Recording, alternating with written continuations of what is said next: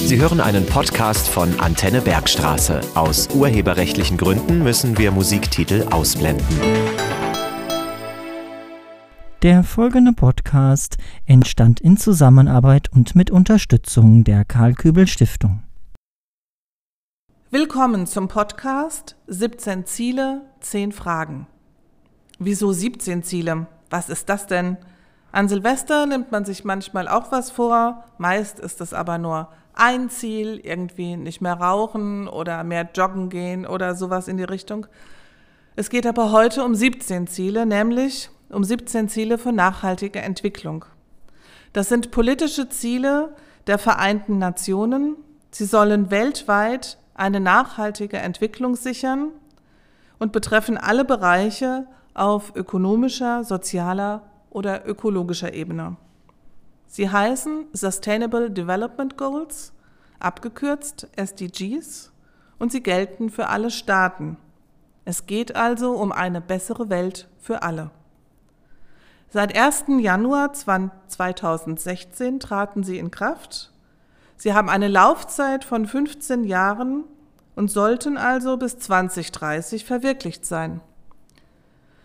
Der offizielle deutsche Titel lautet Die Agenda 2030 für nachhaltige Entwicklung. Ich bin Monika Gerz und heute hier zu Gast in der Karl-Kübel-Schule, einem beruflichen Bildungszentrum in Bensheim in der Klasse 11G3. Vor mir sitzen vier engagierte junge Menschen, nämlich Kaylee, Amrei und Lilly und Samira. Hallo, Ihr habt euch im POVI-Unterricht in den letzten Wochen besonders mit Klimaschutz und Klimaveränderungen beschäftigt. Und dabei seid ihr auch auf die besagten Nachhaltigkeits Nachhaltigkeitsziele der Vereinten Nationen aufmerksam geworden. Und ihr habt euch besonders mit einem Ziel beschäftigt. Welches ist das denn und worum geht es dabei? Wir haben uns mit dem Ziel der nachhaltigen Produktion und des nachhaltigen Konsums beschäftigt das ist das zwölfte der 17 Nachhaltigkeitsziele. Bei diesem Ziel geht es darum, dass in der Zukunft durch Produktion, die ressourcensparender und somit besser für die Umwelt ist, geholfen werden kann. Zudem würde durch eine bewusste Zudem würde durch einen bewussteren Konsum der Gesellschaft vielen Menschen, die unter unvorstellbar schlechten Bedingungen für einen Hungerlohn arbeiten müssen, geholfen werden, wenn mehr fair produzierte Waren gekauft werden würden und somit viele Arbeitsplätze mit besseren Bedingungen geschaffen werden. Dadurch würde der Lebensstandard vieler Menschen, die beispielsweise in Fabriken arbeiten müssen, angehoben werden. Ein weiterer Aspekt ist, dass durch den Konsum von Produkten, die eine bessere Qualität haben, weniger Produkte nach kurzer Zeit unbrauchbar sind und weggeworfen werden müssen, wovon wiederum die Umwelt profitiert. Generell soll sich also der Verbraucher fragen, welche Produkte er wirklich braucht und wo er diese kaufen möchte. Was denkt ihr? Warum ist genau dieses Thema Teil dieser 17 Nachhaltigkeitsziele? Es ist ein Teil der Ziele, da vor allem bei unserem Konsum ein großer Handlungsbedarf besteht. Ähm, in den meisten entwickelten Ländern gibt es die sogenannte Wegwerfgesellschaft. Die Herstellung vieler Produkte ist global organisiert und der Verkauf erfolgt durch internationale Lieferketten. Dieses Konsumverhalten wirkt sich stark auf den Ausstoß von Treibhausgasen aus und führt äh, Ah, dieses Konsumverhalten wirkt sich stark auf den Ausstoß von Treibhausgasen aus und für die Herstellung der Güter entfällt ein hoher Wasserverbrauch. Auch wird viel Fläche benötigt, vor allem zum Anbau von Futtermitteln für Tiere. Dabei ist zu bedenken, dass die meisten Produkte nach einiger Zeit wieder weggeschmissen oder nicht einmal verkauft werden, vor allem bei Kleidung. Auch der Zuwachs bei Informations- und Kommunikationstechnologien wirkt sich negativ aus, da es zu einem höheren Abbau von Edel- und Sondermetallen kommt, welche um es banal auszudrücken, nicht auf Bäumen wachsen. Ähm, der Wachstum der Mittelschicht ist auch ein Grund, warum dieses Thema ein Teil der Nachhaltigkeitsziele ist, damit diesem Wachstum auch der Konsum ansteigt. Wer sich mehr leisten kann, kauft auch mehr. Durch dieses Konsumverhalten kommt es auch heute noch zu Zwangs- und Kinderarbeit, welche schnellstmöglich bekämpft werden sollte.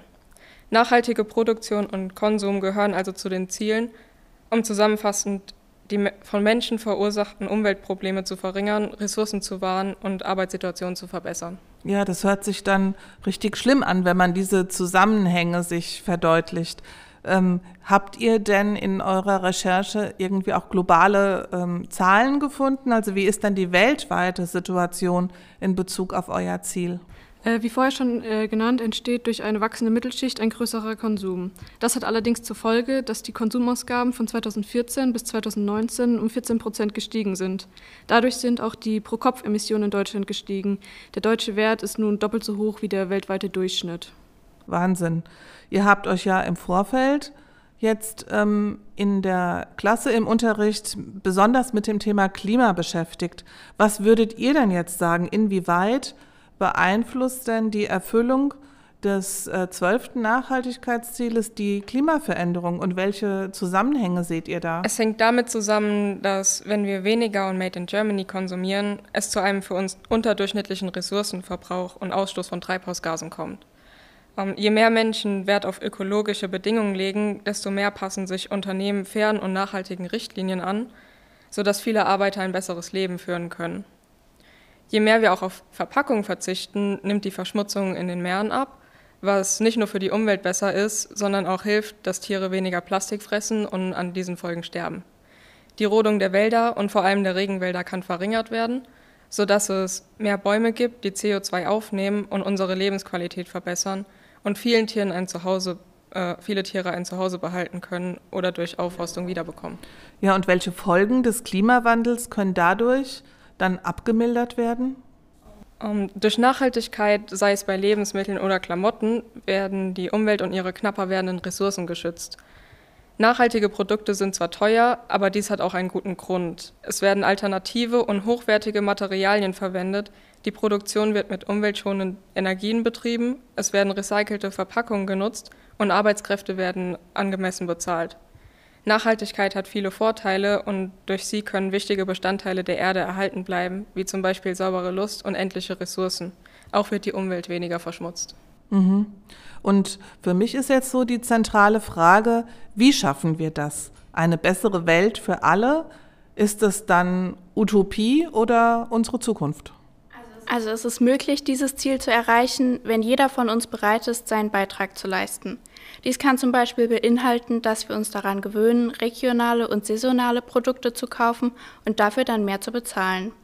Zudem sollte man Organisationen, die fair produzieren, unterstützen, um die Organisationen, die Menschen ausbeuten, um selbst möglichst viel zu verdienen, zu stoppen. Denn wenn solche ausbeutenden Betriebe nicht mehr genug Käufer für ihre Waren finden, kann der Standard der Arbeitsbedingungen auch in ärmeren Ländern erheblich angehoben werden. Meiner Meinung nach ist das Ziel keinesfalls Utopie. Trotzdem wird es noch einige Zeit andauern, bis sich das Konsumverhalten und somit auch die Möglichkeit auf nachhaltige Produktion so geändert hat, dass dieses Ziel erreicht ist. Daher ist es umso wichtiger, dass jeder von uns beginnt, etwas zu ändern auch wenn einzelne Kleinigkeiten erstmal sinnlos erscheinen. Doch im Gesamten ist jeder kleine Schritt ein großer Gewinn, der uns dem Ziel ein großes Stück näher bringt. Ja, das klingt richtig gut. Ähm, kennt ihr denn äh, Beispiele oder Organisationen oder Menschen, die bekannt sind, die sich genau dafür jetzt schon einsetzen? Organisationen, welche sich für nachhaltigen Konsum und Produktion einsetzen, sind zum Beispiel WWF, Foodwatch und Transfer. Sie helfen Verbrauchern beim bewussten Lebensmittelkonsum, setzen sich für Fairtrade-Produktion ein oder tragen zur Erhaltung von Umweltstandards während der Produktion bei. Es gibt allerdings nicht direkt berühmte Persönlichkeiten, die sich für nachhaltigen Konsum und Produktion einsetzen, denn die meisten werben nur für eine der genannten Organisationen. Und wenn ihr das jetzt auf euch persönlich bezieht, findet ihr das Thema dann wichtig und welchen Einfluss hat das jetzt schon auf euer persönliches Leben? Welche Konsequenzen würdet ihr ziehen, um dieses Ziel mitzuerreichen? Nachhaltigkeit hat viele Vorteile, kurzfristig sowie vor allem langfristig. Wenn wir so weitermachen wie bisher, dann sind wir nicht in der Lage, die Ökosysteme unserer Erde aufrechtzuerhalten. Uns würden die fossilen Brennstoffe ausgehen, eine riesige Anzahl an Tierarten würde wahrscheinlich aussterben und die Erdatmosphäre würde irreparabel geschädigt werden. Wir wollen aber morgen noch genauso leben können wie heute, weswegen dieses Ziel sehr wichtig ist. Deswegen müssen wir anfangen, unseren Konsum zu verändern bzw. zu reduzieren, vor allem bei Fleisch, da gerade die Viehzucht auch eine größere Rolle bei Treibhausgasen spielt. Zwar würden viele Produkte sicher teurer werden, aber es würde sich lohnen, da man bedenken muss, dass die Arbeiter in anderen Ländern dadurch hoffentlich existenzsichernde Löhne bekommen und darauf geachtet wird, dass es faire und sichere Arbeitsbedingungen sowie keine Zwangs- und Kinderarbeit gibt. Durch die Veränderungen im Konsum könnte bei regionalen Käufen die CO2-Bilanz sinken, auch wenn das bedeuten würde, dass nicht alle Lebensmittel zu jeder Jahreszeit verfügbar sind. Aber da stellt sich die Frage, brauchen wir wirklich im Winter zum Beispiel Erdbeeren oder können wir mit dem Verzehr nicht noch bis zur Saison in Deutschland warten?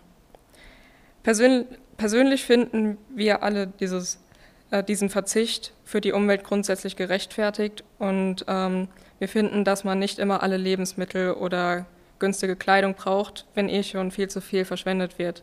Zwar weigert man sich meistens einen teureren Preis zu zahlen, aber dadurch wird auch der Konsum bewusster gesteuert und die Langlebigkeit von Kleidung oder Geräten unterstützt.